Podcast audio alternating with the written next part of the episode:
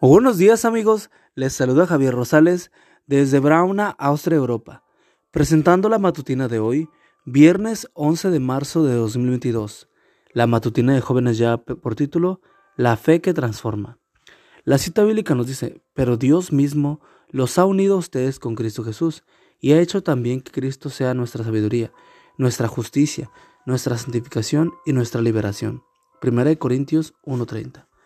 Ayer meditamos en cómo Dios nos declara justos y el efecto que esto sucede en nuestra vida.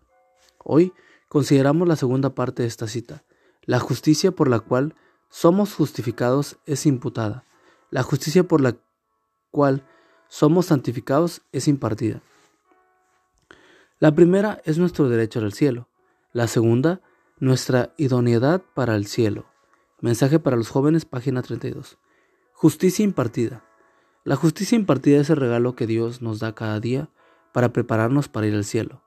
Es la acción diaria y santificadora del Espíritu Santo que procura reproducir en nosotros el carácter de Cristo. Este es un proceso paulatino e interno de crecimiento cristiano. De hecho, toma toda la vida, siempre en constante crecimiento. Esto me recuerda un relato. La familia estaba lista para dormirse. La empleada doméstica fue a asegurar las puertas.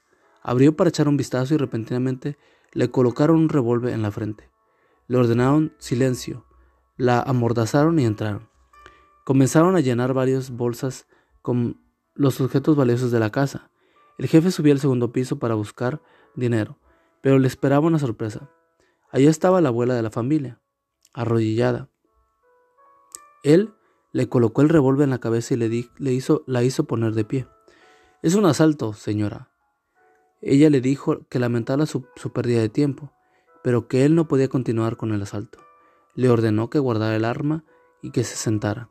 Entonces lo tomó de la mano y le hizo ver que estaba muy joven para andar en tan malos pasos.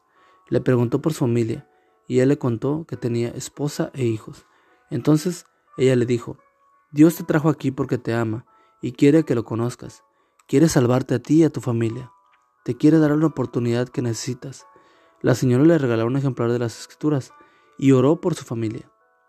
Él se disculpó, bajó al primer piso y le dijo a sus hombres, pongan todo en su lugar y vámonos.